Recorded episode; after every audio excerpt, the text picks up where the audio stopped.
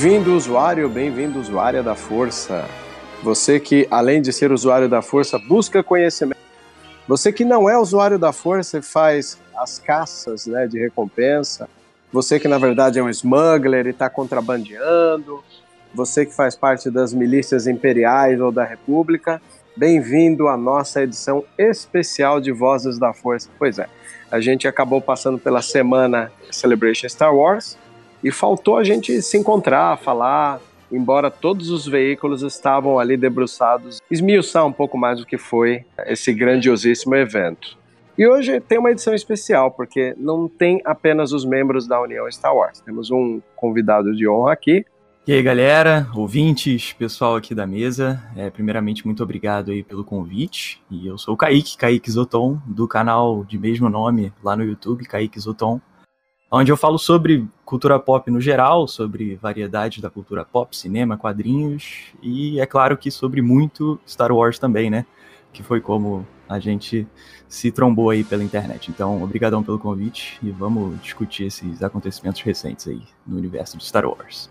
Hello there! E aí, galera, sejam bem-vindos aí mais uma edição do Vozes da Força, edição número 4, edição especial, especialíssima, aí com o nosso convidado Kaique. Para quem não sabe, eu sou o Thiago do Enclave da Força e vamos falar bastante de episódio 9 hoje. Antes de passar a palavra para mais um membro aqui da União que está no Vozes hoje, eu gostaria de falar uma coisa para vocês. Roll it again.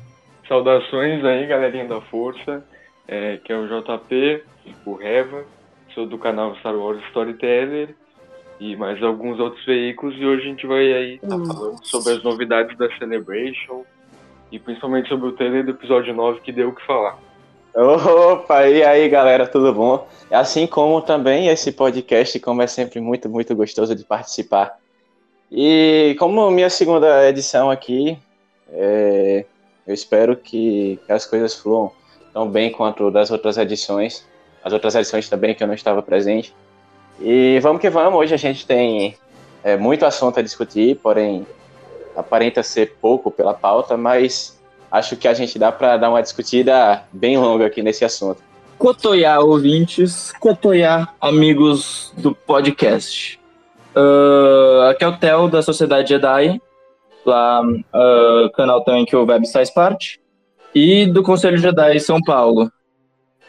Um, e eu queria dizer que nada como uma celebration para animar o, os coraçõezinhos dos fãs Star Wars que tava meio para baixo. Vai.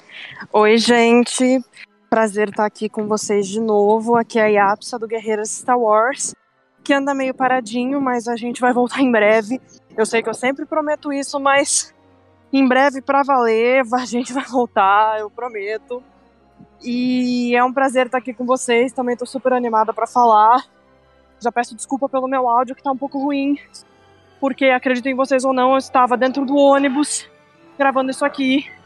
Mas agora eu já estou chegando na minha casa, então tô louca para falar com vocês porque essa celebration deu o que falar, né? Gente, estamos numa fase muito assim, é, cheia de situações, né? A gente está aqui falando de Star Wars, Estamos no primeiro final de semana do, do Ultimato do Vingadores. Estamos no, no meio da, da percurso do Game of Thrones. Tivemos a season finale do Star Trek, ou seja, estamos no momento iluminado, né?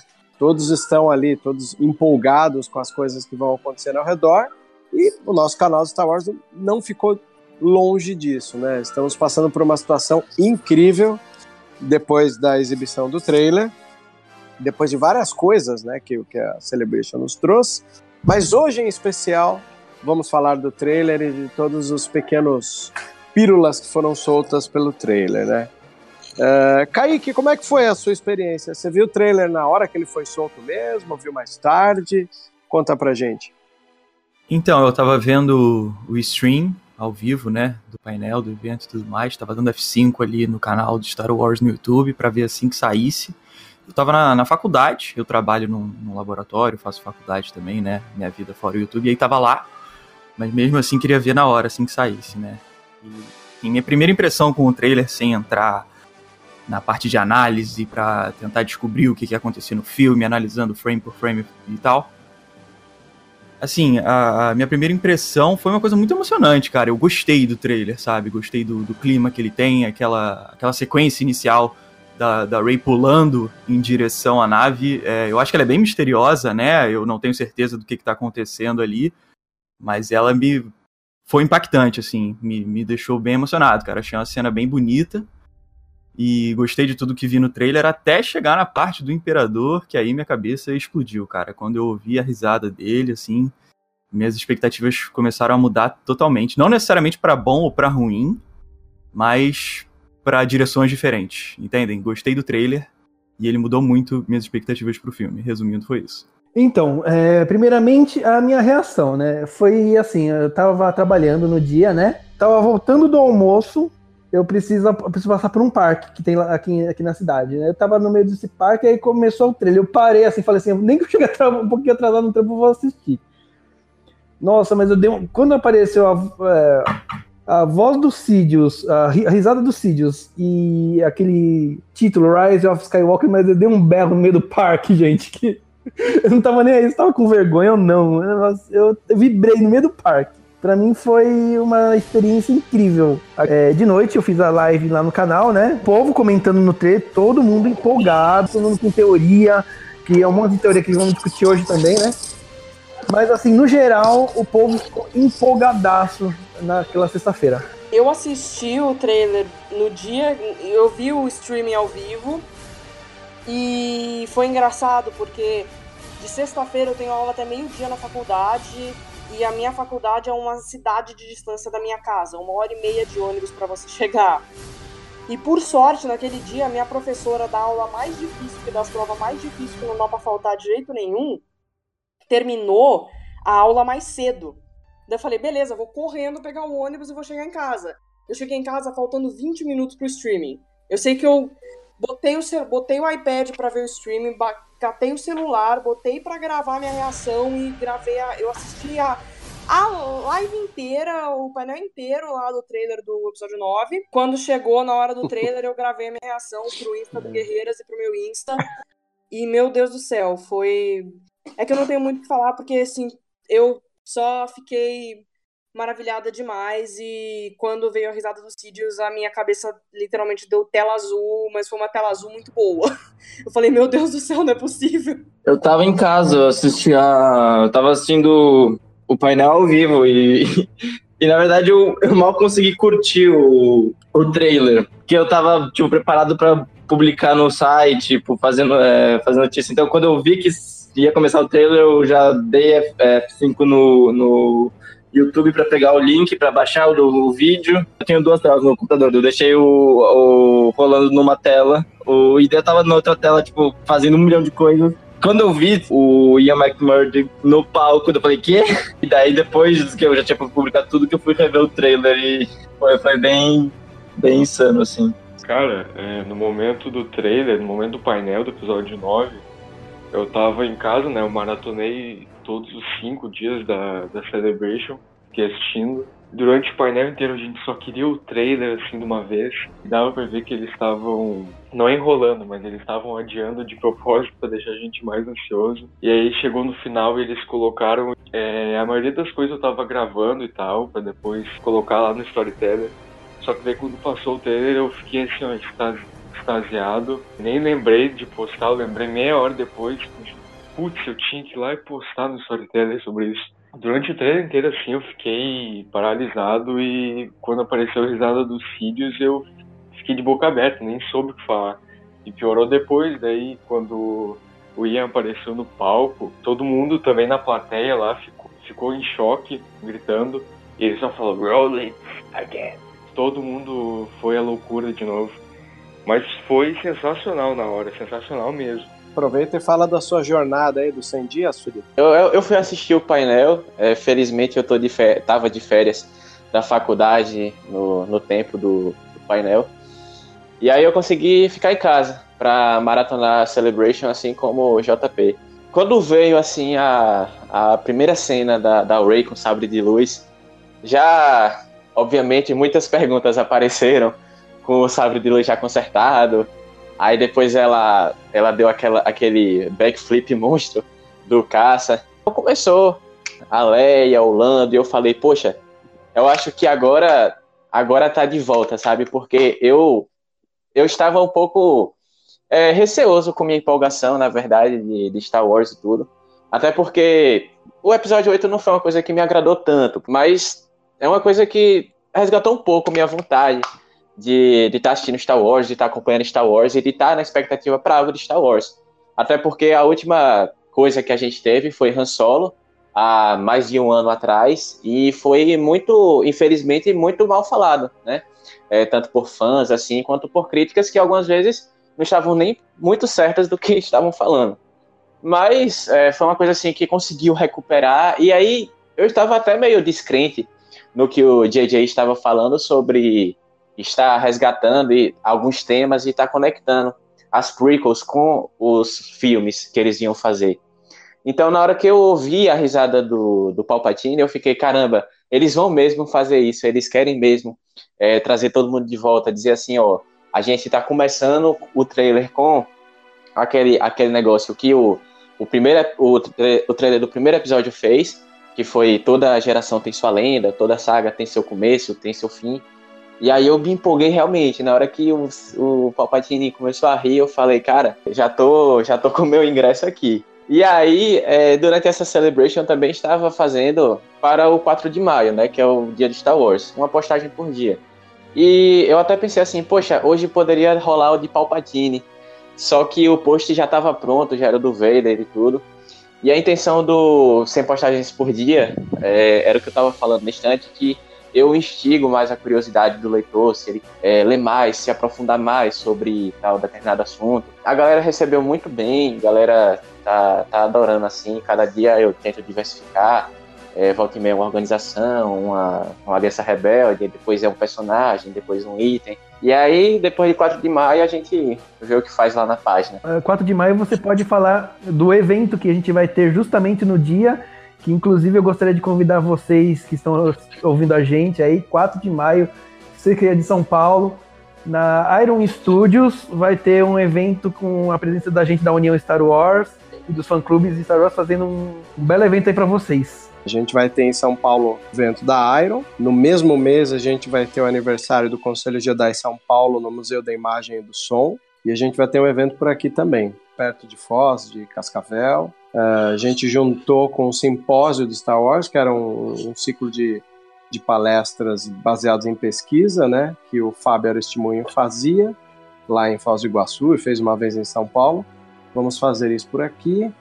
E também começa na noite de sexta para sábado, né, no dia 3, às 0 horas e 1 minuto do dia 4. Vamos exibir também o Rogue One por aqui, que vai ser entrada com alimento não perecível e fralda descartável para um lar do, do, dos idosos que a gente criou um vínculo. E no dia seguinte vai ter palestras aqui de Star Wars, vamos falar da Celebration, teremos oficina de cosplay, então você que está ouvindo aí, mora perto da região do oeste do Paraná, não perca isso, essa chance, vai ser no Colégio Expressão.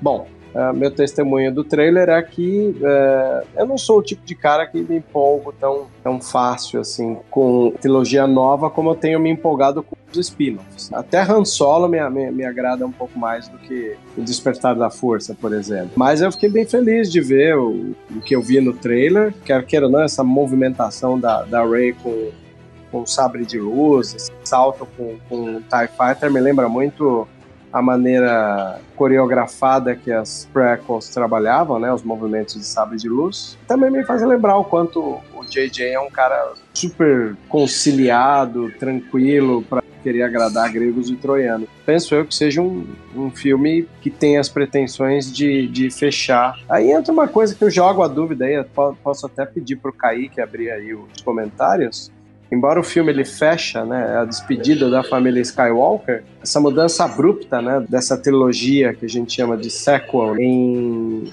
ir perdendo esses vínculos com o passado, torna até meio ousado você falar que Skywalker seja um legado. A gente tem os personagens clássicos se despedindo uma velocidade acima do normal, não é? É, então, assim, sobre essa questão do, do que que o Skywalker do título significa, né? O que, que isso aí pode implicar.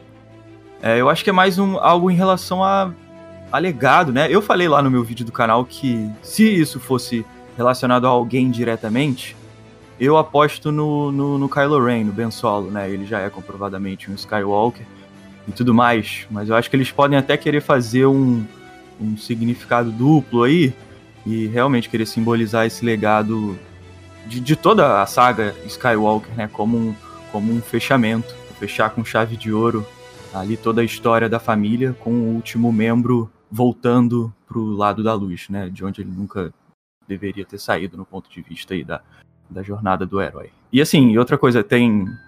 Algumas pessoas falaram isso lá no, nos comentários do meu canal também, é, perguntando se eu achava que esse título Skywalker poderia ser uma substituição a, ao nome Jedi, a classe Jedi e tal. Eu confesso que eu acho que não, e eu acho que eu nem gostaria de ver isso acontecendo também. Acho que Jedi é uma coisa tão bem estabelecida, tão bem clara, que eu acho que você não precisa ter algo para entrar no, no, no, lugar desse título, entendeu? Acho que o episódio 8 foi justamente uma, uma forma de você provar o valor do Jedi mais uma vez. O Luke queria desistir de tudo, sabe? Achava que os Jedi tinham que acabar, ele fala isso com todas as letras. E a Rey vem justamente para dizer que não, esse é o caminho certo. O Jedi ainda tem o seu valor, então eu acho que os Jedi vão continuar sendo Jedi e o Skywalker pode ter o significado assim de uma coisa mais ampla, mais legado mesmo, sabe? Será que pode ser alguma coisa relacionada a tipo Academia Skywalker, o Templo Skywalker, alguma coisa assim? Pode ser, não pode? Exato, então, acho que isso é uma forma também de você simbolizar um legado, né? Você fazer alguma outra coisa nova que tem esse nome Skywalker, alguma coisa extra, né? Que não entre só no lugar do, do, do nome da classe Jedi, algo novo, né? Como você falou, uma academia, talvez. Eu acho interessante, assim, a questão que você colocou de do próprio Kylo Ren, né? Porque muita gente hoje em dia ainda esquece é, o fato que o Kylo é o Skywalker dessa, dessa trilogia, assim como toda a prequel teve seu Skywalker, a clássica teve seu Skywalker. Então, eu apostaria assim, o que eu sempre digo, que o Kylo, ele é mais um personagem principal do que ele é o secundário. Então, eu diria que a Rey tá lá mais para reforçar um pouco, um pouco do que ele é, um pouco do que ele deveria ser está atendendo a ser também. Mas eu acho que esse filme, por agora, vai ter um destaque muito grande, maior ainda do que já teve Kylo. Ao que tu indica dos trailers, então, eu diria que talvez ele não não vir totalmente à luz, mas pode até se tornar algo como neutro ou, ou alguma pessoa que faz o bem por suas necessidades somente. É, essa é uma coisa com a, com a qual eu concordo bastante. Já que a gente está falando do Ben Solo, eu. Muita gente, que vocês já sabem, eu sou Ray, tipo Kylo com a Ray desde sempre, mas não é por uma coisa boba de tipo, ah, eu acho bonitinho. Não, não é isso. Para mim, os dois juntos, eu espero e acredito que de forma romântica, mas talvez em forma de aliança, talvez de uma outra forma que eu não consiga pensar aqui agora, os dois juntos simbolizam o equilíbrio. Porque se a gente for pensar, uma coisa que não se conseguiu nessa galáxia por enquanto é equilíbrio. Porque nas prequels as trevas venceram, na trilogia clássica a luz venceu, mas as coisas continuaram não dando certo. E então, para mim, o equilíbrio é a luz e as trevas juntas. Isso significa equilíbrio, em mesmo, mesma medida as duas coisas, sem uma prevalecer sobre a outra. Os dois se complementam. O Ben Solo é o último Skywalker que sobrou. Então, eu acho que vai ter muito foco nele e vai ter esse foco no equilíbrio na junção dele com a Rey. Pelo menos é isso que eu acredito. Eu ainda não tenho uma opinião formada sobre o que, que é o trailer, né? O que significa. É, eu vi muito disso aí da, dos Skywalker serem uma nova ordem. E eu tava conversando sobre isso com a Gabi lá do, do Guerreiros Star Wars. É, a gente estava falando dos antecessores do Jedi, né? Quem leu a HQ Alvorecer do Jedi lá de 2012 conhece os antecessores do Jedi, que são os Jedi, que eles usavam tanto o lado sombrio quanto o lado da luz. Falaram os Skywalker agora que podiam ser uma nova ordem, podia ser uma coisa essa pegada.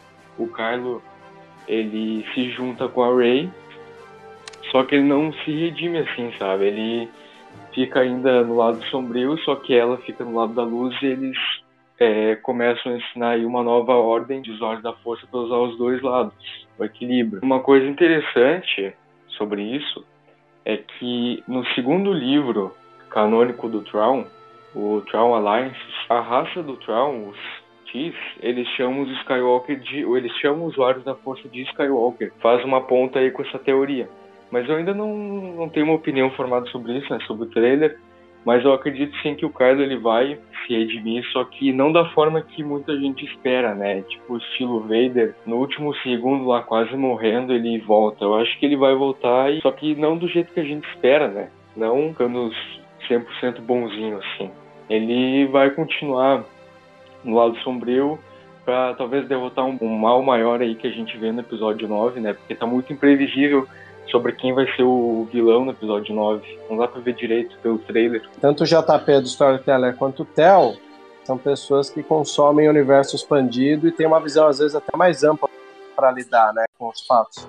Então, até por isso que eu vou aproveitar que o, que o JP falou e já passo a bola para o Theo para ver como é essa visão de quem consome universo expandido, como isso influencia na, na percepção né, dos acontecimentos. Não, não faço ideia, na verdade, do que, do que pode acontecer no, no episódio 9 quanto ao, ao, ao, Rise of Skywalker. Eu não gosto dessa ideia de transformar Skywalker numa ordem. Falaram bem que o The Last Jedi, ele realmente, tipo, uma das cenas mais fortes do The Last Jedi é o Luke falando que ele não será o último Jedi. Daí eles vão lá e transformam Skywalker e, e o Jedi não tem muito sentido. Realmente, o, Rise of Skywalker pode ou tanto ser a Rey, o JJ voltando atrás para querer fazer a Rey uma Skywalker, o que eu não gosto tanto, ou algo envolvendo o Kylo Ren mesmo. Eu não sei se eu gostaria de uma redenção dele, talvez fosse bom. Mas outra coisa que me intrigou totalmente nesse trailer é o, o Palpatine. Não sei se eu tô adiantando muito aqui, mas ele vai voltar como Force Ghost. Ele, na verdade, não pode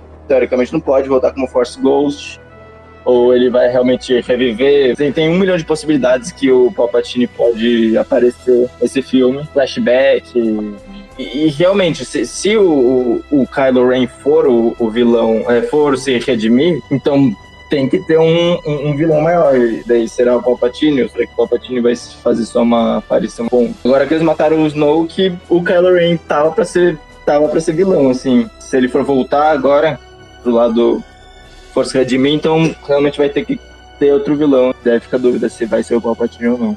Eu também enxergo o Kylo muito longe de redenção. Até como ele foi trabalhado na, na própria trilogia sequel, diferente do Vader, que foi como foi trabalhado na clássica, porque na clássica você via o Vader sendo muito bem trabalhado para quando ele descobre que ele tem uma família, para quando ele preza ainda pela, é, pela, pelo seu filho, né, o Skywalker, o próximo Skywalker quando o imperador mentiu, né, para ele, dizendo que a esposa havia sido morta. Você vê que durante o episódio 5, você vê um pouco dessa evolução do Vader ao ele estar se importando mais é, com seu filho, está se importando mais em não, por exemplo, enforcar um, é, um almirante imperial quando ele falha ao capturar Millennium Falcon no final do filme. Mas para o Kylo você vê um caminho totalmente oposto, que você vê ele caindo um pouco mais é, na, no lado escuro, por assim dizer. Você tem um pouco da dúvida do personagem, mas você tem ele matando o Han Solo. Você tem mais um pouco da dúvida do personagem, mas você tem ele matando o Snoke para assumir a ordem para ele. Você começa a ter também mais um pouco de dúvida quando ele quer, tipo, alguma coisa com a Rey. E a Rey fica. A Rey. A Rey não concorda totalmente com ele, meio que dá aquele force block, né, nele. Então eu diria que um pouco do, dos caminhos assim que o Kylo poderia ter tomado para uma provável redenção no 9, eu diria que eles meio que estão extintos.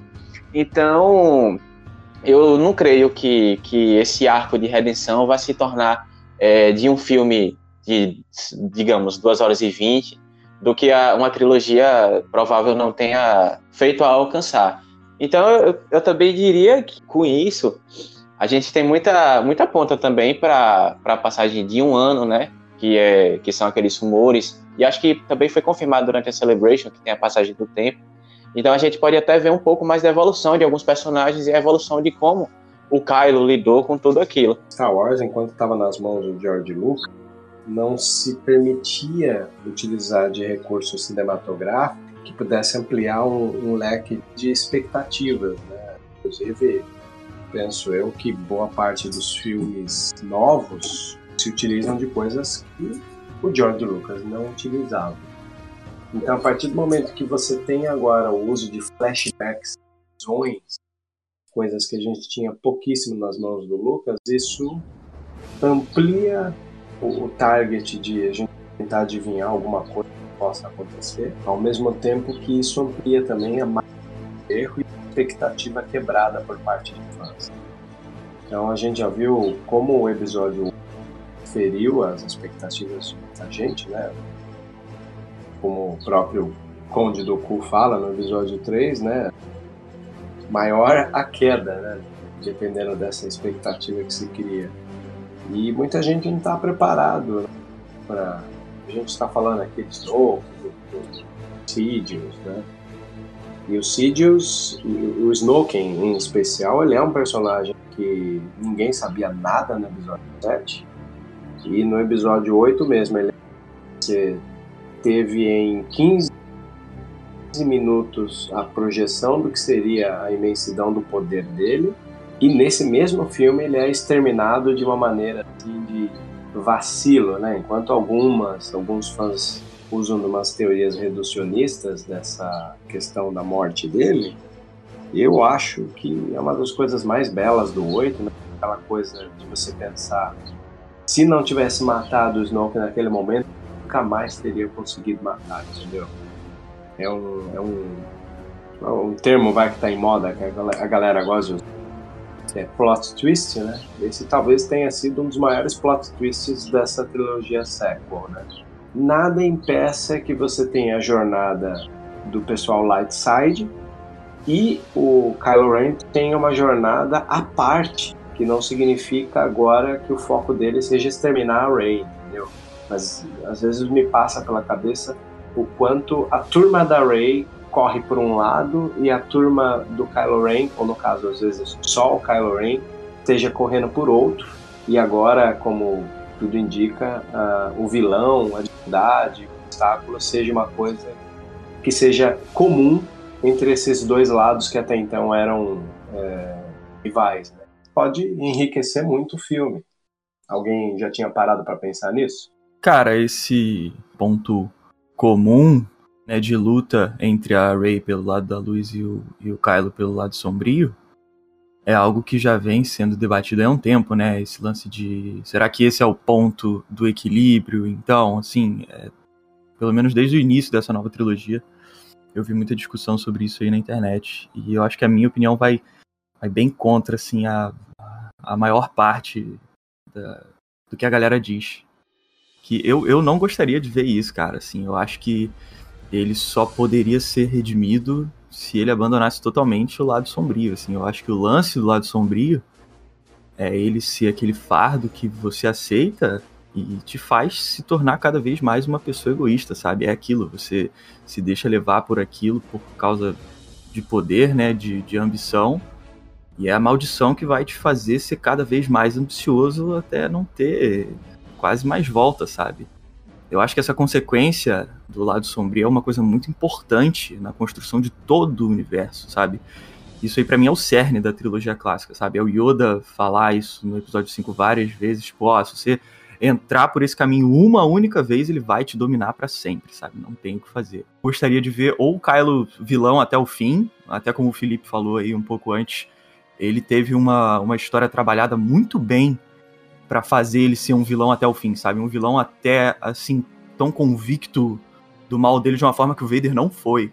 Né? O Vader não conseguiu matar o Imperador antes de ser ajudado pelo Luke, né? Redimido no episódio 6. Ou, na minha opinião, que eu gostaria de ver, ou ele vai vilão all the way até o final, ou ele simplesmente abandona a escuridão como um todo e volta pro lado da luz e aí se redime. Sim, eu acho que eu vejo isso como mais coerente com o que aconteceu com a jornada lá da trilogia clássica do Vader e tudo mais. Ver o lado negro ser usado pelo bem tiraria um pouco do peso de tudo que foi a redenção do Vader e tudo mais, sabe? Dele ter que se afastar daquilo e etc.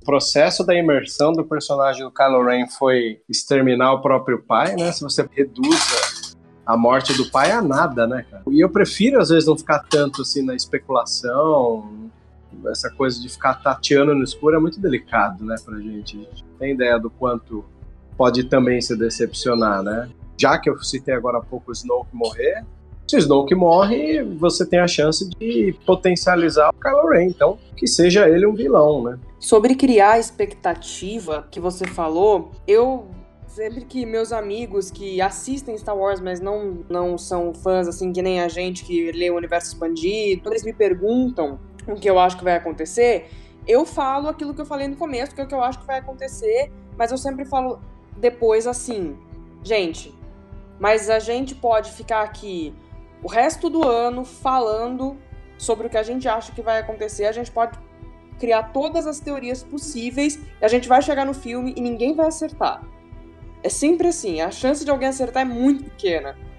Que é, eu falei isso pro meu irmão que eu fui assistir Ultimato ontem e eles foram assistir hoje. E meu irmão tava doido pra ver, ele começou a fazer um monte de teoria, falar um monte de coisa. Eu falei assim, não dei spoiler para ele, falei assim, você pode fazer quantas teorias você quiser, você não vai acertar o que acontece no filme totalmente.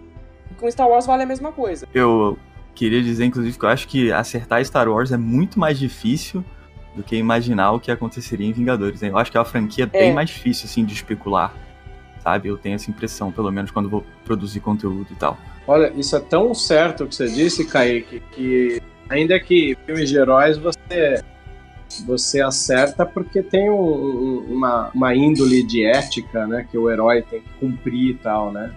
Agora, Star Wars ele tem uma dificuldade dos criadores é, adotarem uma linha que é diferente do que os fãs adotam. Essa trilogia, ao contrário das outras trilogias que eu sempre, na minha vida inteira, vi que já estavam escritos e tinha uma coisa ou outra para lapidar, eu sinto que essa trilogia padece um pouco porque ela não é já criada, ela está sendo lapidada durante o percurso. E isso fragiliza e muito um projeto. Creio eu que essa, essa jornada é o que faz boa parte da, da, da, do fandom de Star Wars que estava acostumado a, a, entender a mentalidade do George em ter as suas decepções impressas ali. Né? O que os caras querem é que realmente não pareça aquilo que o George faria. Só fazer uma adenda ao, ao que você falou que uma coisa curiosa que aconteceu com o Star Wars ao longo dos anos foi como o universo expandido, o antigo universo expandido, né, tomou certas li liberdades em relação ao que o George Lucas faria.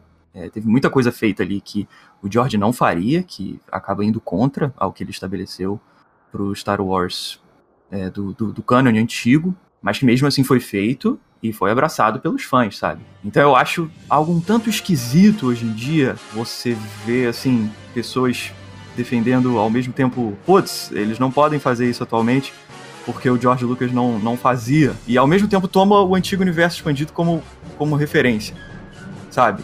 Eu acho que isso é, acaba sendo um pouco contraditório. Não tô dizendo que você não pode gostar dos dois, né? Eu, por exemplo, gosto de coisa do antigo universo expandido, do, coisa do George, da Disney atualmente. Mas eu, eu vejo que o que o George Lucas fazia antigamente foi contrariado no universo expandido, sim, em alguns pontos, cara. Tomou liberdades e, e, fez coisas bem legais a partir disso até. E aí, a Disney pode fazer isso num filme, que é a mídia principal de Star Wars, sabe? Que, que, é, que não é paralela, que é o carro-chefe da franquia? Isso eu acho complexo, é algo que eu, que eu fico refletindo às vezes e tal. É, eu acho que é um caminho natural para você conseguir expandir o universo, sendo que o, o, o, autor não tá mais tão ligado à franquia, mesmo na época do universo expandido, ele na franquia tava quando o atual Legends começou a fazer quadrinho, filme, essas coisas. Já que o, o autor não estava não tava envolvido na, na, na época que lançou o universo expandido quanto agora na Disney, é, o caminho natural é você criar coisas em cima do que ele fez. E como ele não está envolvido, ele não, não vai dizer exatamente o que ele faria. Se a gente quer ver Star Wars crescer, a gente não precisa depender do George Lucas para isso mais. É o caminho natural da, da saga que eu vejo. Por exemplo, do do que, que, eu quero dizer com isso, né? Por exemplo, você vai pegar agora o episódio 9 que indicou uma volta do Palpatine. É óbvio que a gente não tem mais o George Lucas e ele não apita mais na franquia, né? Realmente, mas por exemplo, se chegarem agora e falarem, olha, o Imperador não morreu lá na Estrela da Morte, ele ficou vivo. Isso é um retcon direto da história lá do episódio 6, que o George escreveu, entendeu?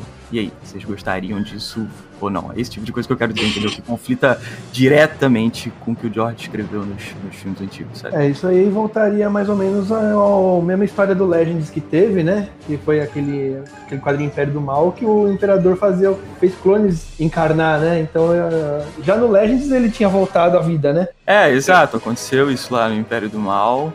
E eu até cito isso lá no canal. Falo, ó, oh, gente, isso aí aconteceu antigamente, mas o próprio George foi depois, deu entrevista e falou, ó, oh, isso não é o que eu faria, é outra parada, mas vocês sabem o que, vocês querem ler, o que, não querem, entendeu? Esse negócio de, de fazer retcons direto do, da, da, obra do George, realmente, se eles voltassem com o Palpatine, você perder um pouquinho do sentido, um pouco do sentido do sacrifício do Vader, que eu acho que todo mundo já deve ter discutido bastante na internet. Pelo menos na minha visão, eu, eu, eu gosto de mídias lançadas posteriormente complementarem o que estava escrito antes. Um, um dos maiores exemplos que eu cito é no Clone Wars, que a série meio que corrige um probleminha do episódio 3. O Darth Sidious, quando tá lutando contra o Mace Windu, o sábio dele cai pela janela logo antes dele, dele cair no chão e aquela cena do Limited Power e tal. E daí, logo depois, ele tá com o sábio de luz lutando contra o Yoda. Sabe, ele tinha acabado de perder o sábio de luz. Daí vai lá Clone Wars anos depois e mostra ele com dois sabres de luz. Aí, ah, ele tinha dois sabres de luz, por isso. Por ele tá lutando com um deles, tá lutando com o outro. E é, isso é basicamente um, um retcon de uma mídia passada. Pelo menos eu, eu, eu, gosto dessa conectividade que o universo Star Wars tem de filme, cita o, o quadrinho, vai lá, adiciona um negócio no filme, vai lá, vamos dar uma história pro Will Hood, que é o cara correndo com o pote de sorvete na, em Bespin. Eu, eu, eu gosto disso e por mais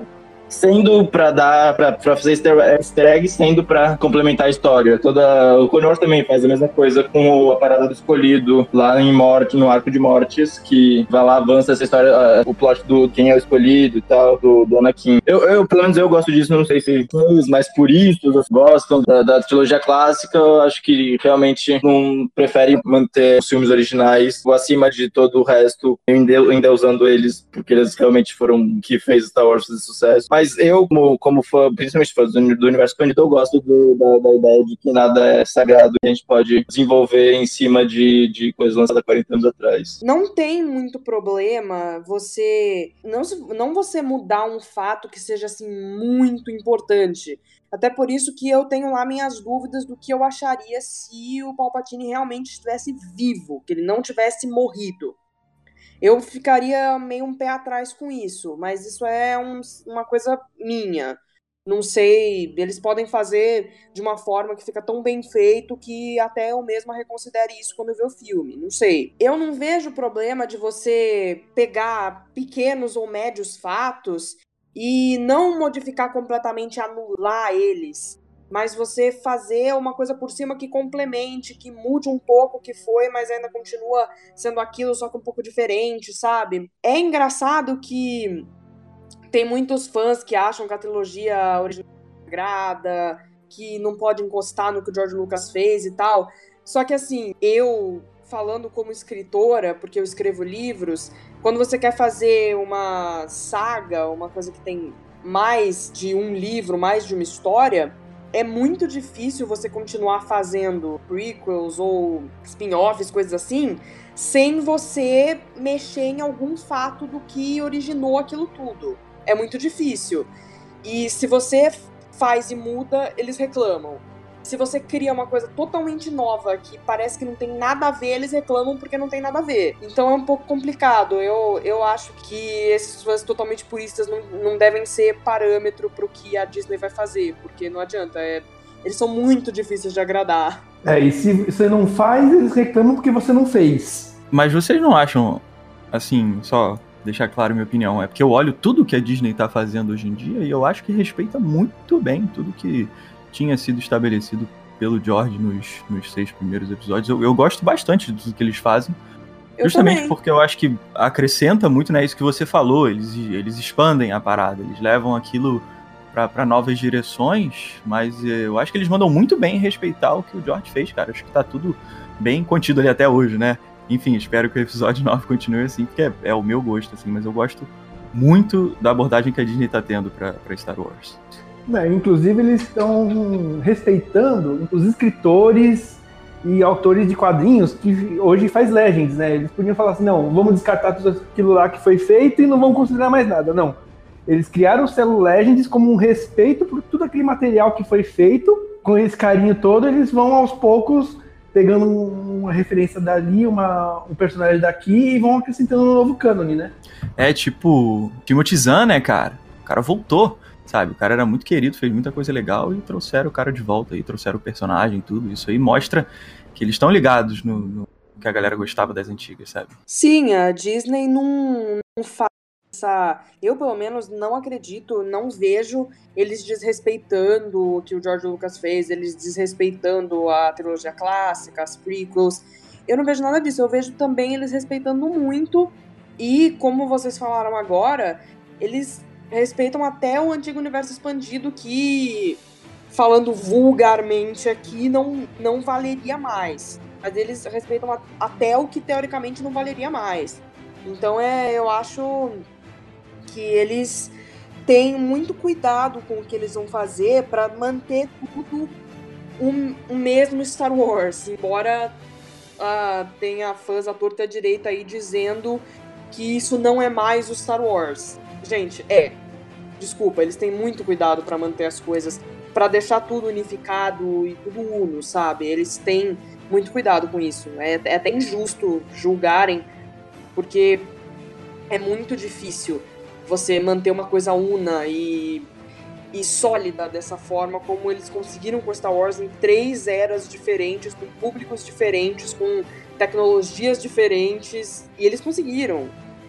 Fosse quem fosse que estivesse fazendo. Agora a Disney está indo também. A Disney realmente ela precisou resetar o universo para contar suas próprias histórias, sendo repetindo elementos que algumas vezes já foram contados, descartando outros que muita gente pode ter achado bizarro também, mas eu diria que a própria Disney ela está ciente dos fatos é, e não está fadada a repetir a história, por assim dizer, porque eu lembro que antigamente, antes da, da compra da Disney, antes do reboot do universo, é, tinha acho que três tipos de canon, se eu não me engano, que era o, o canon de George Lucas, o canon do, da, das HQs, aí depois era o do filme. Eu acho que a Disney, como foi mostrada com o filme do Solo, ela tá considerando e conectando e tentando conectar as pontas, assim como foi introduzir o Darth Maul, um personagem assim que muitos achavam que tinha morrido no episódio 1. Muita gente ainda saiu perdida na sala do cinema porque não assistiu a conexão que teve em The Clone Wars. É uma coisa muito interessante, assim, de dizer que, que a Disney pode até estar tá considerando, mas eu diria que ela não, ela pode até estar tá fazendo uma coisa que o próprio George Lucas também fez, que é dizer, ó, oh, isso aqui, o que eu te falei, é verdade, mas de um certo ponto de vista. Porque o George Lucas também fez isso na, na época da produção do episódio 4, na época do episódio da, da produção do episódio 5, quando ele decidiu que o Vader ia ser o pai do Luke. Até como a Yapsa falou, é difícil você mexer em alguns fatos assim, é, quando você está escrevendo sequências, para você mexer nas histórias que você está querendo, sem você mexer no passado.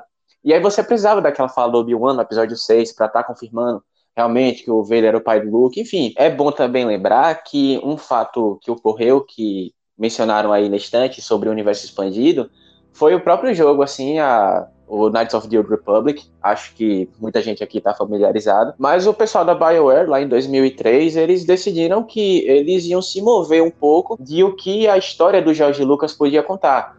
Então eles fizeram o, o detalhe e a, e a percepção, tiveram essa percepção de colocar a história que eles queriam contar 4 mil anos antes do primeiro filme da, da saga Star Wars.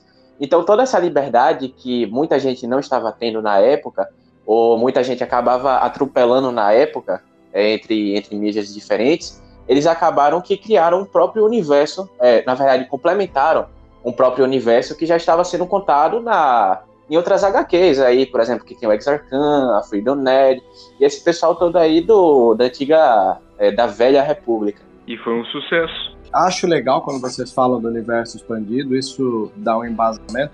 Igual eu falo muito com o Thiago que os livros Legends, eles podem hoje em dia não serem mais oficiais, mas eles são um complemento do, do, do caráter de personagem, né? Ler um livro como Kenobi te dá uma certeza plena do jeito de um velho Jedi no cemitério enquanto observar o Luke de longe. É uma questão que eu gosto.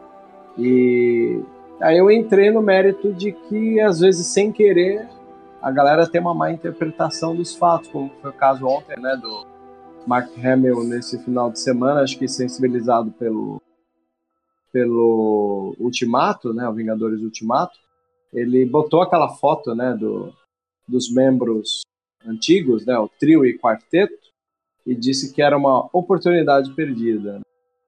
E às vezes isso pode ser mal encarado, né, pelo, pelo povo, né, que ele tá pegando no pé de novo, sendo que na verdade ele só tá se abrindo o quanto as coisas poderiam ser mais proveitosas, né? Como foi no caso do, do, do Endgame. O Endgame, acho que ele, ele gostou de como a distribuição dos personagens deu aquele tom de despedida, às vezes.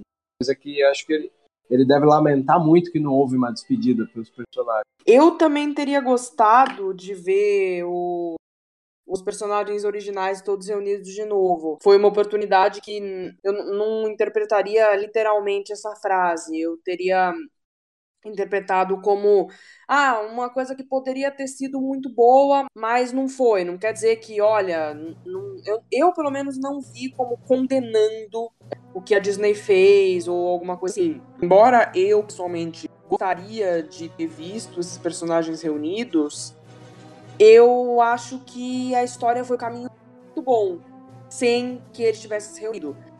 Porque pelos arcos do, dos filmes, embora um monte de gente diga que dá pra meter essa cena deles todos juntos na Millennium Falcon, e eu não enxergo, eu não vejo onde ali poderia ter acontecido sem mudar estrambolicamente os arcos todos. Eu concordo com o que a Yapse disse. Acho que o lance é esse mesmo, sabe? A história, a história que os caras contaram nessa nova trilogia infelizmente, não, não bateu com esse encontro, sabe? Óbvio que teria sido muito emocionante a gente ver os três reunidos, pô. Sabe, todo mundo aqui, eu aposto que ia cair uma, um cisco ali no olho na hora, né, de ver os três reunidos, mas não fez parte da história nova, sabe? E eu dou confiança que essa é a história que os caras querem contar e e ela tem que ser contada dessa forma, entendeu? Sim, exatamente. São algumas vezes os sacrifícios que a gente tem que fazer para acompanhar determinadas partes de história. Por mais que eu aposto que todo mundo gostaria de ver o Luke, o, o Han, a Leia, o Lando reunidos na Millennium Falcon, não cabia para a história. Era uma coisa assim que pareceria muito um fanservice forçado. Por mais que eu gosto de Star Wars, por mais que eu ame Star Wars com todas as minhas forças, eu odiaria ver Star Wars apenas como algo de fanservice. Apenas como algo que ele diria, ó, eu só tô aqui porque eu tô é, pegando muito na nostalgia de várias pessoas. E é um ponto também que muita gente ainda bate no bate contra a direção de J.J. Abrams no episódio 7, mas é um pouco mais diferente, porque de qualquer forma o J.J. ele estava tentando construir sua, sua própria história com os personagens, é, com novos personagens e com alguns personagens que de uma trilogia clássica, assim como foi da trilogia clássica com a trilogia prequel, é, a sequel teve, teve seus personagens mentores, que foi a Leia, o, o, o, o Luke, o Han, e aí você tem todo aquele negócio, a morte do mentor, você tem a construção de um personagem da Rey, mas não, nada assim parece muito fanservice forçado, que você tem que forçar um pouquinho para você dizer, ó, oh, talvez isso aqui tivesse ficado melhor, sabe? Eu acho que é, eu mesmo eu não gostaria. Por mais que eu goste pra caramba de Star Wars, eu acho que fanservice forçado assim, de uma certa forma, são certas coisas que a gente precisa sacrificar para ter uma história bem legal. É, se eu for falar alguma coisa, vai ser exatamente o que o, todo mundo já acabou de falar, que é a história da nova geração é mais importante do que o fanservice do, de ver o, o, o, o, o trio original reunido. Por mais que a gente adoraria ver isso. Outra coisa que as pessoas às vezes precisam entender é que, assim, como vocês falaram, o filme, a nova trilogia, não pode gerar, girar, perdão, em, em torno de fanservice, da nostalgia e do que os do que os espectadores querem ver. Porque assim, não dá para você criar uma história, não dá para você fazer um, um filme, um livro, seja o que for, de novo falando com a minha ainda pequena, mas é, muito querida experiência como escritora, é, não, não tem como. Eu já tentei fazer muito isso e só dava errado. Eu acho que muita gente que escreve, que faz roteiro, que, que mexe com histórias, né, já deve ter passado por isso em alguma época, que é você tentar pensar em uma história, criar alguma coisa pensando no que o público vai querer naquela história. É, não xingando completamente novela, porque tem novelas muito boas, mas a gente vê muito isso em novela. Era para ser um protagonista da história, mas não simpatizou mais com o outro, então eles vão dando o protagonismo da história. Ninguém quer que Star Wars vire isso. Até porque realmente é impossível você agradar todo mundo. Por exemplo, eu vou dar um exemplo absurdo aqui, porque todo mundo acho que já deve ter entendido se tratando de mim. Se fosse para mim o filme, seria duas horas de Fasma e meia hora de Raylo. Então, assim, cada um vai ter uma coisa diferente que vai querer pro filme. Então, como é que eles vão fazer pensando só em fanservice mas querem? É impossível. Você quer ver o velório da Fasma, né? Tiago, fica quieto. Você tem 10 meses de vida, eu já te falei. Não faz também considerar que elas incluir a conta. É sim, Kaique, é assim. Todos os podcasts têm que ter a zoação com a, com a Fasma. É, eu tô, per tô, percebendo que tem essa. que rola essa mania, essa piada interna. Outra coisa que eu queria trazer aqui para vocês, pra gente debater do trailer, é aquele pedaço de Estrela da Morte ali, né? Do universo expandido não teve nada assim de destroços da Estrela da Morte. Mas eu ia falar do, do Battlefront 2, que tem uma fase que você anda pelos destroços da Estrela da Morte, da segunda Estrela da Morte, que aquela lá do trailer Segunda Estrela da Morte, provavelmente em Endor, os destroços dela precisaram explodir lá no espaço por uma, em uma das fases do, do Battlefront 2, mas é só isso que eu ia falar. Pode falar aí, Kaique. Não, então, eu ia falar exatamente isso, então você já falou. eu acho que ali talvez seja uma das coisas que mais me arrepiou vendo a trailer, além da, da risada do Sidious, né, que é uma coisa solta por enquanto, né, embora a gente sabe que ele vai trabalhar, eu até queria perguntar, o que, que cada um aqui acredita que seja essa presença do, do Palpatine? Olha, eu acredito que possa ser um holocron, é, alguma mensagem que ele deixou antes de, de morrer, alguma coisa assim. Olha, é, isso aí a gente debateu muito lá no, nos grupos, tanto na União quanto no Universe lá, que é o grupo mais movimentado, assim. É, clone, eu não creio que seja, porque clone foi uma coisa muito mal recebida no antigo universo expandido, ninguém nunca gostou muito, tanto dos clones do Imperador quanto o do Luke lá na trilogia atual. Ninguém foi muito, nunca, nunca foi muito recebida essa ideia. De ressuscitar também nunca nem teve, para falar a verdade. Era só clone mesmo, que o Sidious ia lá e ia pulando de um em um. Eu creio que seja fantasma da força, porque os fantasmas do Sith, é diferente dos fantasmas do Jedi, eles só podem ficar onde eles morreram. Um exemplo disso é o Bane lá em The Clone Wars, quando o Yoda vai lá em, em Moraband, antiga Korriba, no Legends, e ele vai lá no túmulo e conversa com o Bane, que era meio que uma ilusão da força também, e ele não sai do túmulo dele, não vai além daquilo porque ele só pode ir ali. Então pode ser isso, sabe? Holocron eu não creio que seja, porque Holocron é aquilo de tu passar o teu conhecimento, tu fazer um Holocron para passar o conhecimento para outro Sif e tal, e o Sidious sempre foi um cara muito egoísta, ele queria que o Sif acabasse nele. Acho que o holograma também não. concordo com o que ele falou, eu acho muito importante levar isso em consideração, assim, esse ponto da diferença entre o fantasma da força da luz e o do lado sombrio, cara. Eu acho que isso é uma representação bem filosófica, assim, sobre como a força funciona de formas diferentes para esses dois lados, sabe? O cara o, o, lado da luz é aquela coisa altruísta, né? Você se selfless, é você se, se importar somente com, com os outros ao seu redor. Até um ponto em que você consegue se desprender do seu próprio corpo. Esse é o nível máximo do, do altruísmo, sabe? Que aquilo ali representa. Você trilhou um caminho tão altruísta na sua vida que você agora faz parte do todo e não só de um só, que era o seu corpo. E o lado sombrio é, é o oposto, sabe? É você se ater cada vez mais a si, ao egoísmo.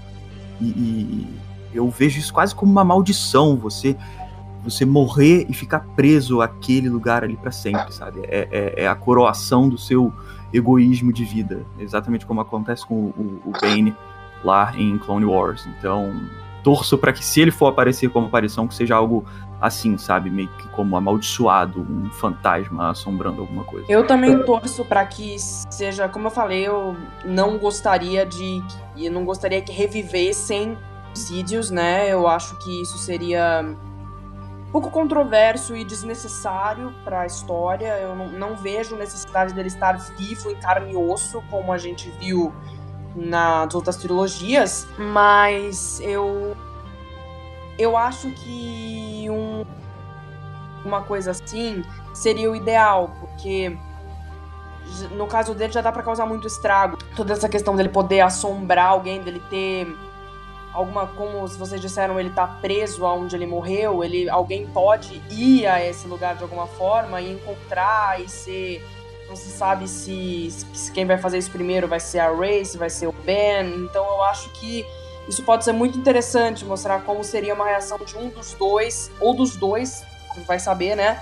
Ao ter contato com alguma coisa tão, assim, entre bastante aspas, né? Mas distante deles, principalmente da Ray, que é, que é o Palpatine, né? E eu acho que seria muito interessante dele assombrar os pensamentos por meio de, de um Force Ghost ou alguma coisa assim. Eu acho isso muito interessante. Que eu vi várias pessoas falando que talvez lá não fosse Endor, porque Endor não tem mar.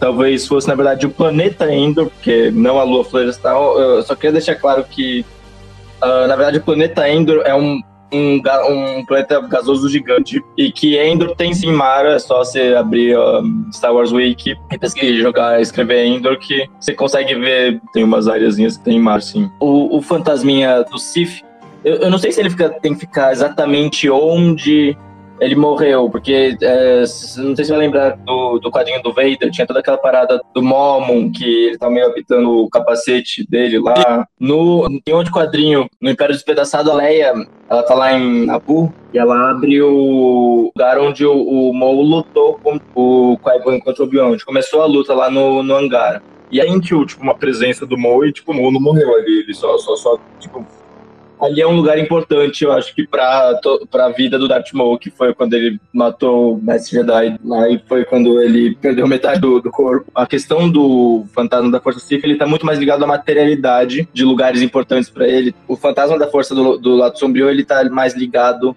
ao plano material, enquanto o do Jedi é o, ao plano da força, assim, tanto, tanto que as outras pessoas estão vendo os fantasmas da força no final do episódio 6 ou é só o Luke e a Leia? É só olha, o Luke que vê. Olha, eu sempre tive essa dúvida, porque se tu for olhar essa cena, quando o Luke tá olhando para eles, tu vai perceber que o Han meio que olha também para onde o Luke tá olhando. Então eu nunca entendi bem se era só o Luke. Eu interpreto aquilo ali como só o Luke, né? Ele meio que vai olhando de rabo de olho, vai saindo, meio que não fala nada, justamente porque ele percebe que é só ele. Eu, pelo menos, interpreto dessa forma. E sobre a questão ali que a gente tava falando de de fantasma e tal, de como o Sidious poderia retornar, tem também aquela coisa de que o Sith ele pode transferir a essência dele para algum objeto, né? Como o Theo estava falando do capacete do Momi, meio que a essência dele ficou naquele capacete.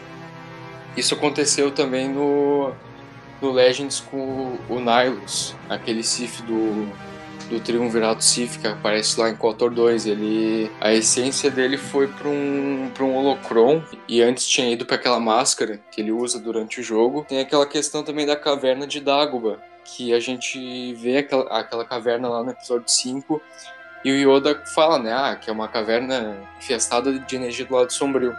Aí a gente nunca soube, né, como é que é, ela ficou daquele jeito, por que tinha tanta energia do lado sombrio naquele lugar.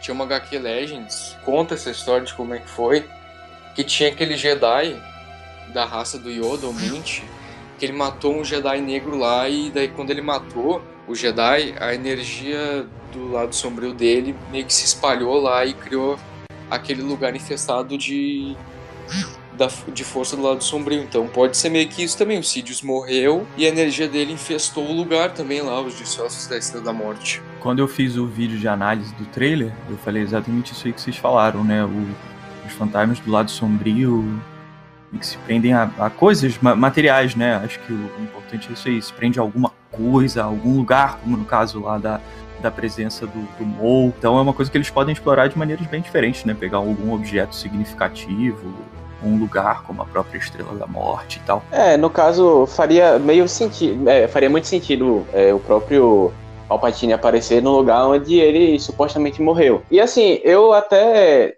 é, ia lembrar de, de algumas coisas aqui, que no próprio jogo do Knights of the Old Republic, por mais que seja é, Legends, ele ainda tem um pouquinho de menção aos espíritos barra fantasmas Sith, que você, como protagonista, você visita algumas tumbas é, lá em Corriban. Você tem a presença de alguns espíritos Sith, um mesmo que até de confronta, que é o, o Ajunta, e o, o Adianta, sei lá, é, como vocês preferirem.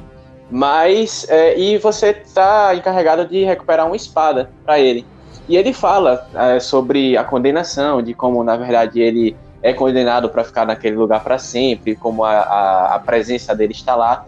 E aí, tanto é que você pode até redimir, acabar redimindo o espírito, é, o fantasminha safe dele, e ele, ele finalmente se liberta. Então, eu não creio, assim, que é, muito da presença safe se dê é, em lugares fortes, mas se dê mais ou em lugares que eles morreram ou efetivamente perderam uma parte de si, como o Mol, por exemplo, porque o Mol literalmente perdeu uma parte de si, mas também ele totalmente se transformou, porque depois daquilo ele ficou insano, ele teve que ser recuperado mentalmente e fisicamente por bruxaria de, de Datomir, da, das Irmãs da Noite.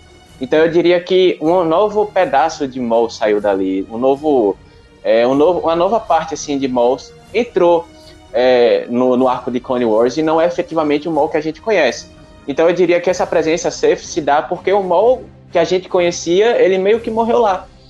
E, e assim como os, os Fantasmas da Força, assim como o Momi também consegue transferir a essência safe, ou Nihilus, mas eu diria que efetivamente onde eles morrem. E eu diria que o Star Wars 9 está indo para esse, esse, ramo, esse, esse caminho, assim, de dizer, porque, como o Theo já falou, Endor pode ter mar, Endor tem mar, na verdade, são os vários biomas diferentes que estão presentes em Endor. E ali, o destroço da Estrela da Morte, eu diria que talvez o, o Kylo, nesse um ano que ele passou, ele pode muito bem é, ter é, refeito os passos do seu avô e descoberto o fantasma do, do Palpatine lá. Talvez seja ele que estivesse tentando o Kylo, é, se não o Snoke. Mas isso aí já, já é outra história. O ponto, na verdade, é que eu diria realmente que, por minha convicção e pelas minhas leituras assim do universo expandido, eu diria que os fantasmas safe são predominantemente nos lugares onde eles é, efetivamente morrem. É um pouco relativo isso, porque um exemplo disso é o, é o Bane, né? O Darth Bane. Ele não morreu em, em Corba, sabe? Em Morabend. Ele foi enterrado lá. Então acho que é meio que onde o corpo esteve pela última vez, algo assim, sabe? É bem relativo que a Zana não matou ele lá. Então é, é bem relativo isso de, de onde eles se manifestam. Mas é basicamente isso, é onde eles morreram, onde o corpo foi deixado. E tu falou ali do, da junta, cara, é muito triste ver ele se lamentando e tal, se arrependendo de ter se tornado um Sith. Um negócio que eu acho interessante é que todo esse debate que a gente está tendo aqui para pegar diversas referências de Clone Wars, quadrinhos, jogos antigos e tal, para realmente tentar entender como que essa assombração pode aparecer e tal, né, a gente que acompanha muita coisa, acompanha um pouco mais do que a maior parte do público, né? A gente conhece o, o, essas mídias paralelas do universo mais do que a média. E eu acho que isso mostra como fazer isso no filme é, é uma coisa simples, né? É, é, um, é um negócio muito abrangente. O universo mostrou que essa assombração dos Sith é uma coisa muito abrangente. Então, se eles quiserem fazer isso aí no filme, eu acho que vai ser um negócio bem tranquilo de, de inserir na trama, sabe? Pode ser feito de, de várias maneiras diferentes, de uma forma que faça sentido. Feliz de poder ouvir essas especulações todas. Acho que quem puder ouvir esse podcast depois e utilizar isso como um ponto de partida da compreensão e, e a não quebra de expectativa é um belo caminho. Eu até aproveito agora para a ocasião e, e pegar algo que vai atingir até aqueles que não entendem tanto de universo expandido. E no caso, é o nosso querido Lando. E aí, qual futuro vocês acham que aguarda o Lando? seria mais um do, da trilogia clássica a se despedir? Ele vem, pega a Falcon, vai embora? O que, que vocês especularam disso? Olha, Vebs, é, para mim eu achei assim, olhando olhando o trailer, posso estar enganado, mas assim, olhando o trailer, parece que é uma cena de final de filme, sabe? Ele, ele rindo com a Millennium Falcon e o tio do lado e, tipo, partindo é, para as aventuras dele e tal. É, ele, a Millennium Falcon e o tio. Dá uma sensação de ser um final de filme isso daí. Não, e assim, pode ser que ele não apareça mais, que ele vai seguir a, a, vida dele, mas que não vão matar o personagem. Eu acredito isso. Eu também acho que o Lando é um personagem que não, não precisa ter esse encerramento de, de sacrifício, sabe? Acho que seria bem tranquilo a gente ele ter a participação lá do filme, ajudar em alguma coisa, ter, sabe, uma, uma participação na história mas acho que ele não, não, não precisa muito de um, de um sacrifício tão épico, tão grandioso assim. Ele podia ser um cara que depois da história do filme ele vai viver a vida dele bem e a gente ficaria feliz assim, sabe? A minha grande dúvida é que eu, que eu jogo para vocês. Esse trio de heróis, será que eles permanecem? E se permanecer, é, porta aberta para uma nova trilogia, novos produtos? Eu acho, essa é a minha aposta, que se alguém for morrer, vai ser o Paul. Eu acho que o Finn não morre. E assim, até tenho uma teoria de um final que a Rey morreria. Mas eu acho que assim, se for morrer é só um. E como a minha teoria da Rey morrer é um tanto assim, dark, bonita, eu acho, mas muito dark. É um filme da que vai agradar bastante gente, assim. Eu acho que se alguém, pensando no que, que é mais fácil de acontecer, eu acho que se alguém morrer é o Paul. Mas eu não sei se tem necessidade, tem que ver pela história. E assim, eu eu não sei se eles continuam assim juntos ou se eles vão cada um pro seu pro seu lado depois disso. Se bem que assim, ir cada um pro seu lado não quer dizer que nunca mais vão se encontrar, não quer dizer que é uma despedida deles também. Agora, é, eu não sei se vai ter uma outra trilogia com eles. Eu já vi algumas declarações, eu não sei se é verdade. Eu não fui pesquisar a fundo. Acho que do John Boyega dizendo que ele acredita que não vai mais até o fim. Então eu acho que não. Que não. não eu, eu não acredito, pelo menos não por enquanto, em uma continuação. Eu acho que vão esperar 30 anos para fazer eles veinho, se despedindo e entregando para a próxima geração outros filmes.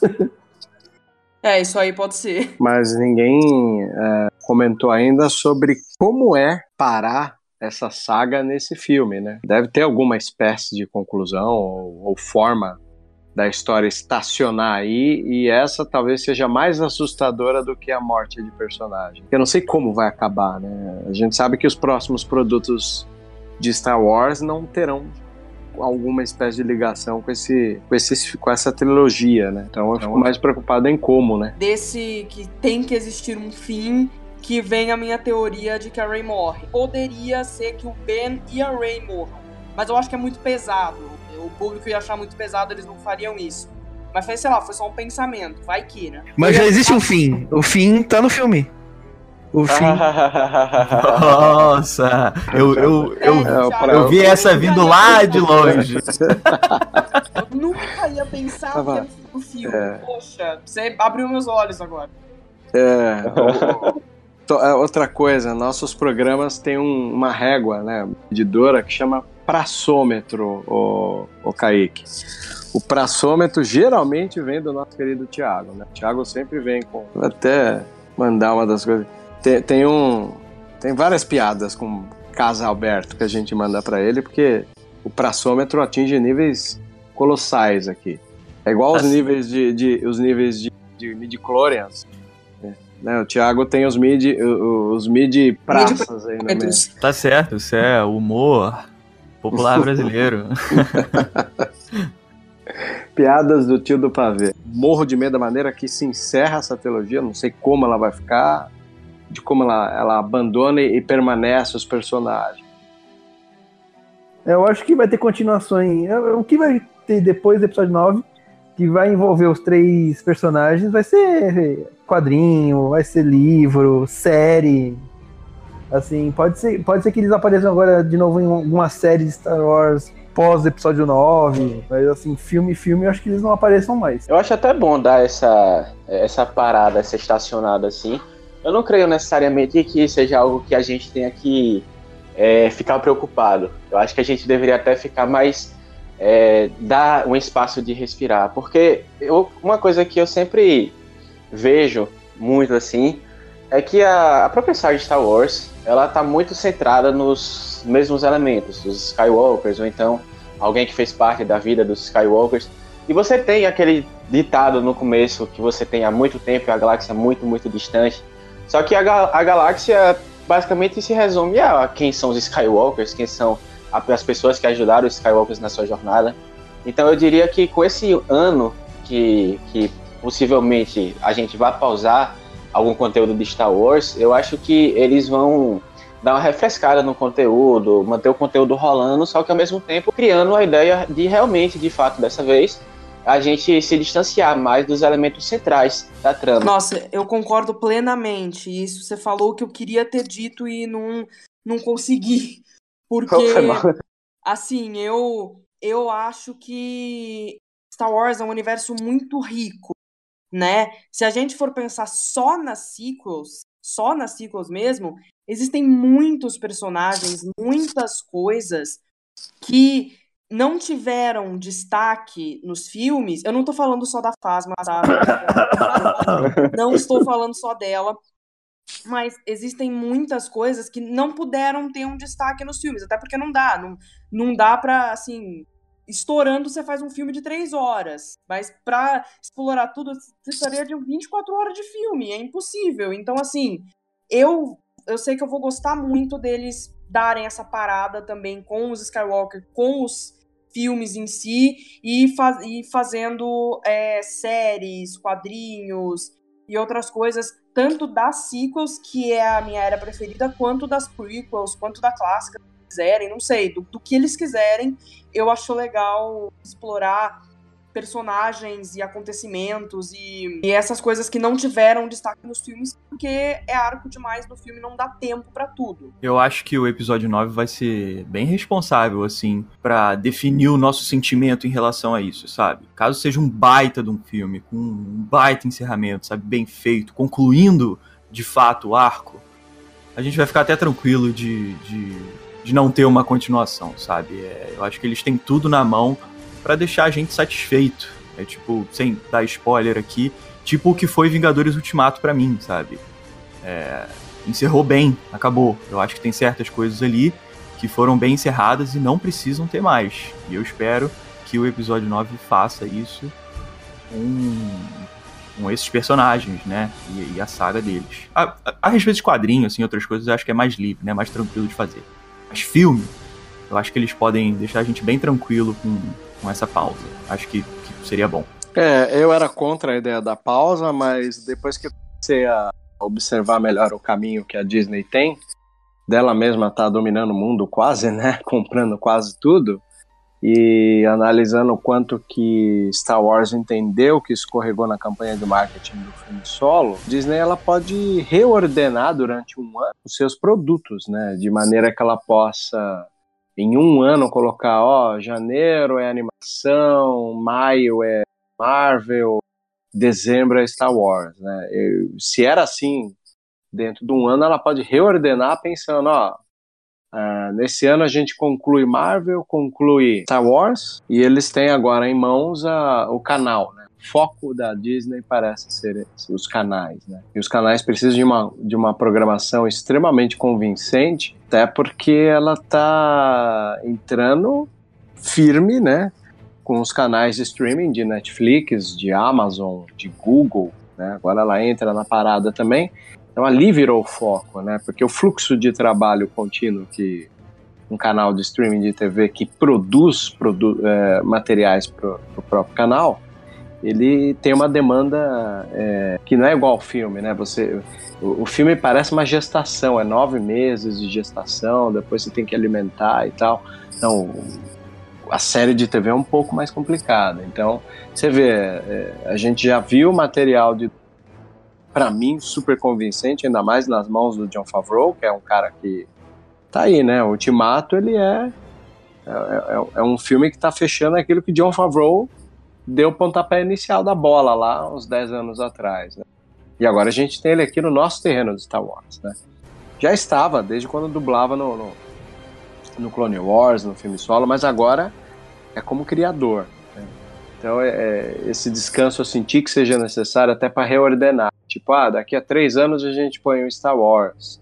Daqui a um ano e meio a gente põe de novo Marvel. Então, essa, essa preocupação mercadológica e principalmente de estratégia de marketing pode ajudar uh, todo mundo que, que, que dá lucro para Disney sentar, esfriar e falar: beleza, galera, agora vamos reordenar quem vem primeiro e quem vem depois, para não dar conflito como deu solo com o Infinity War. Então, hoje eu enxergo essa necessidade, mas não pelo que a galera diz aí, né? Como é que é o termo que eles deram para saturação, né, de Star Wars? Tem muita gente que fala isso, né? Ah, Star Wars está saturado, precisa de um descanso. Eu acho pouco provável porque falaram isso da Marvel e tá aí, ó.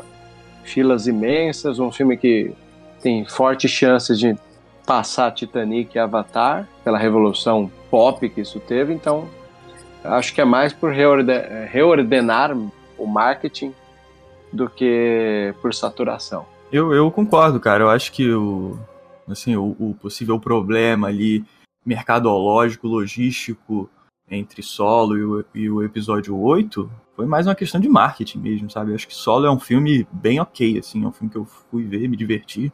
Muita gente começou a falar que era uma bomba, não sei o que. Eu achei ok, sabe?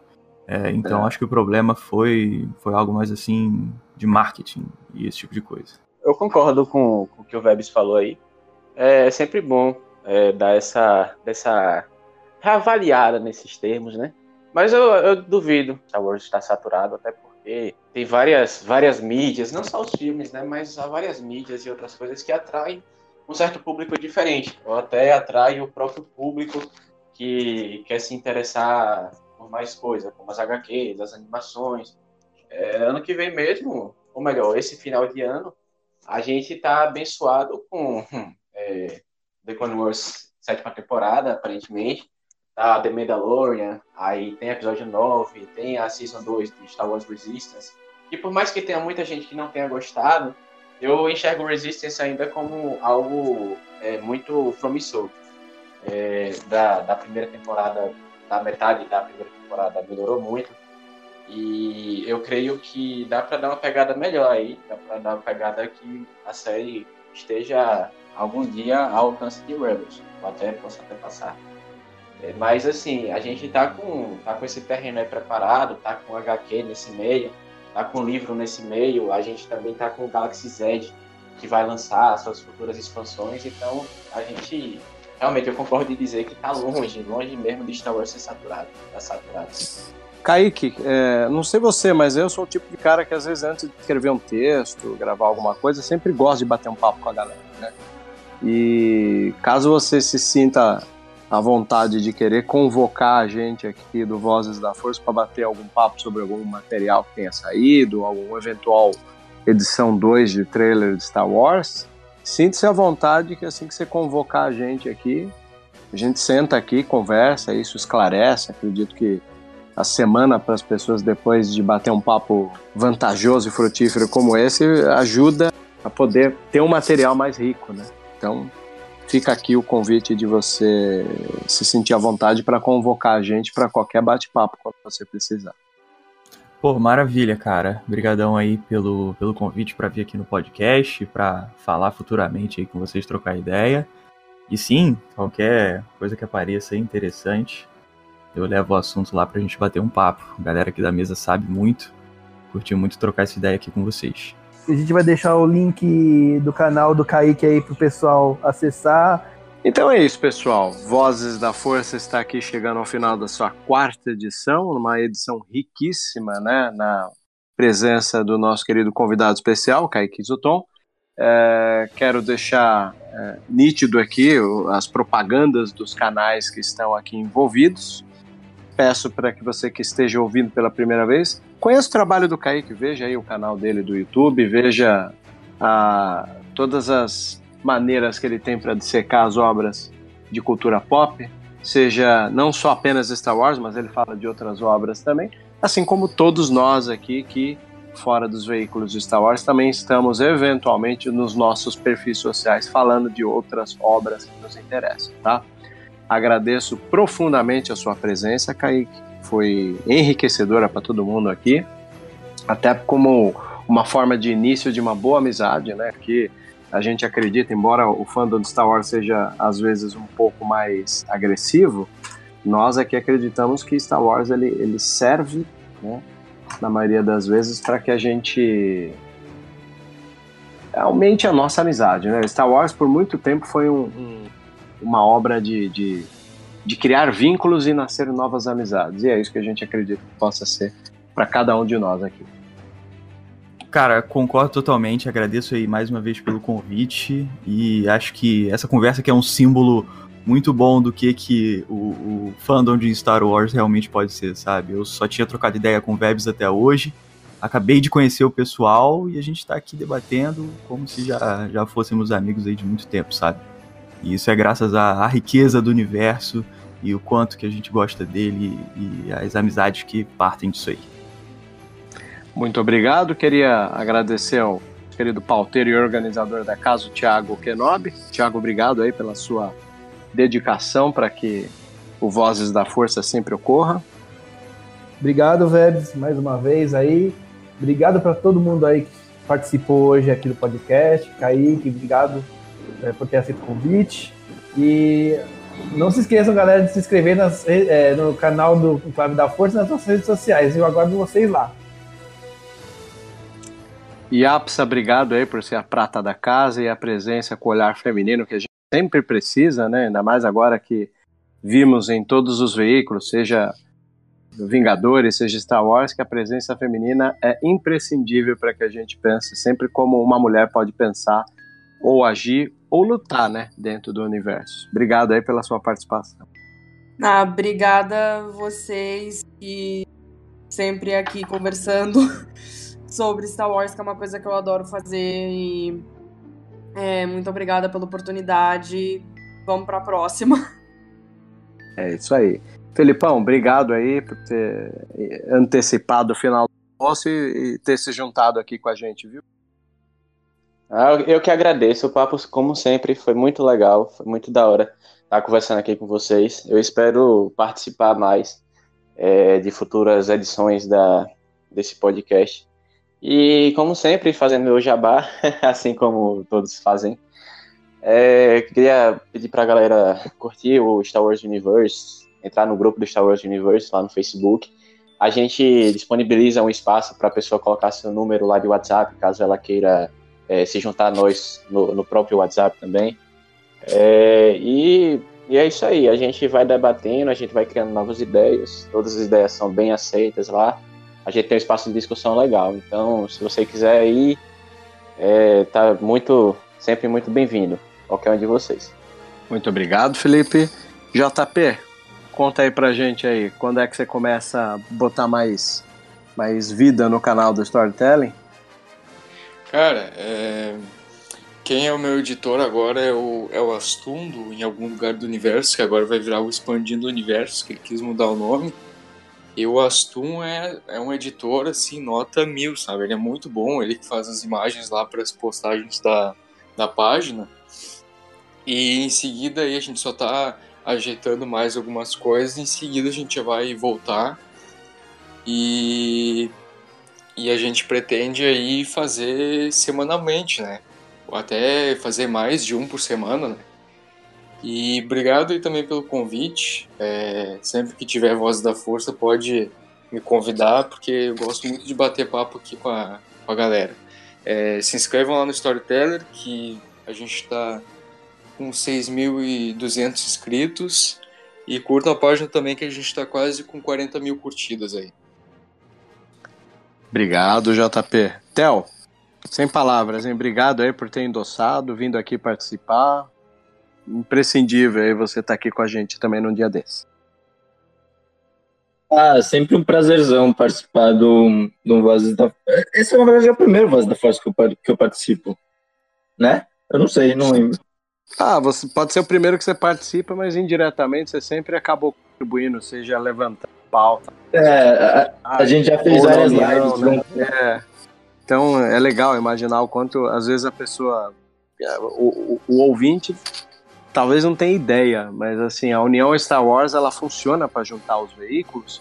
E embora às vezes o resultado final de um podcast seja aí uma quantidade de, de convidados, ela nunca vai expressar o quanto que a chegar ao ponto de gravar um, um programa, é, ele foi especulado e debatido entre várias vozes da força. Então é por isso que eu sou eternamente grato a, a gente poder dar vida né, a, a, um projeto que junta tantas pessoas de veículos diferentes e veículos sérios, né, que quer informar o, o leitor, o ouvinte de Star Wars. É sempre um prazer. Então é isso, galera. Obrigado por ter ouvido. Acompanhe de perto, tá? Vou dizer que sorte do Vozes da Força não depender apenas do site da União Star Wars, mas cada veículo que aqui está presente e outros que não puderam estar estão sempre propagando o que, que a gente realiza, o que, que a gente faz e principalmente a evolução da, das edições né, de Vozes da Força. Então, agradecemos do fundo do coração e que a força esteja com vocês.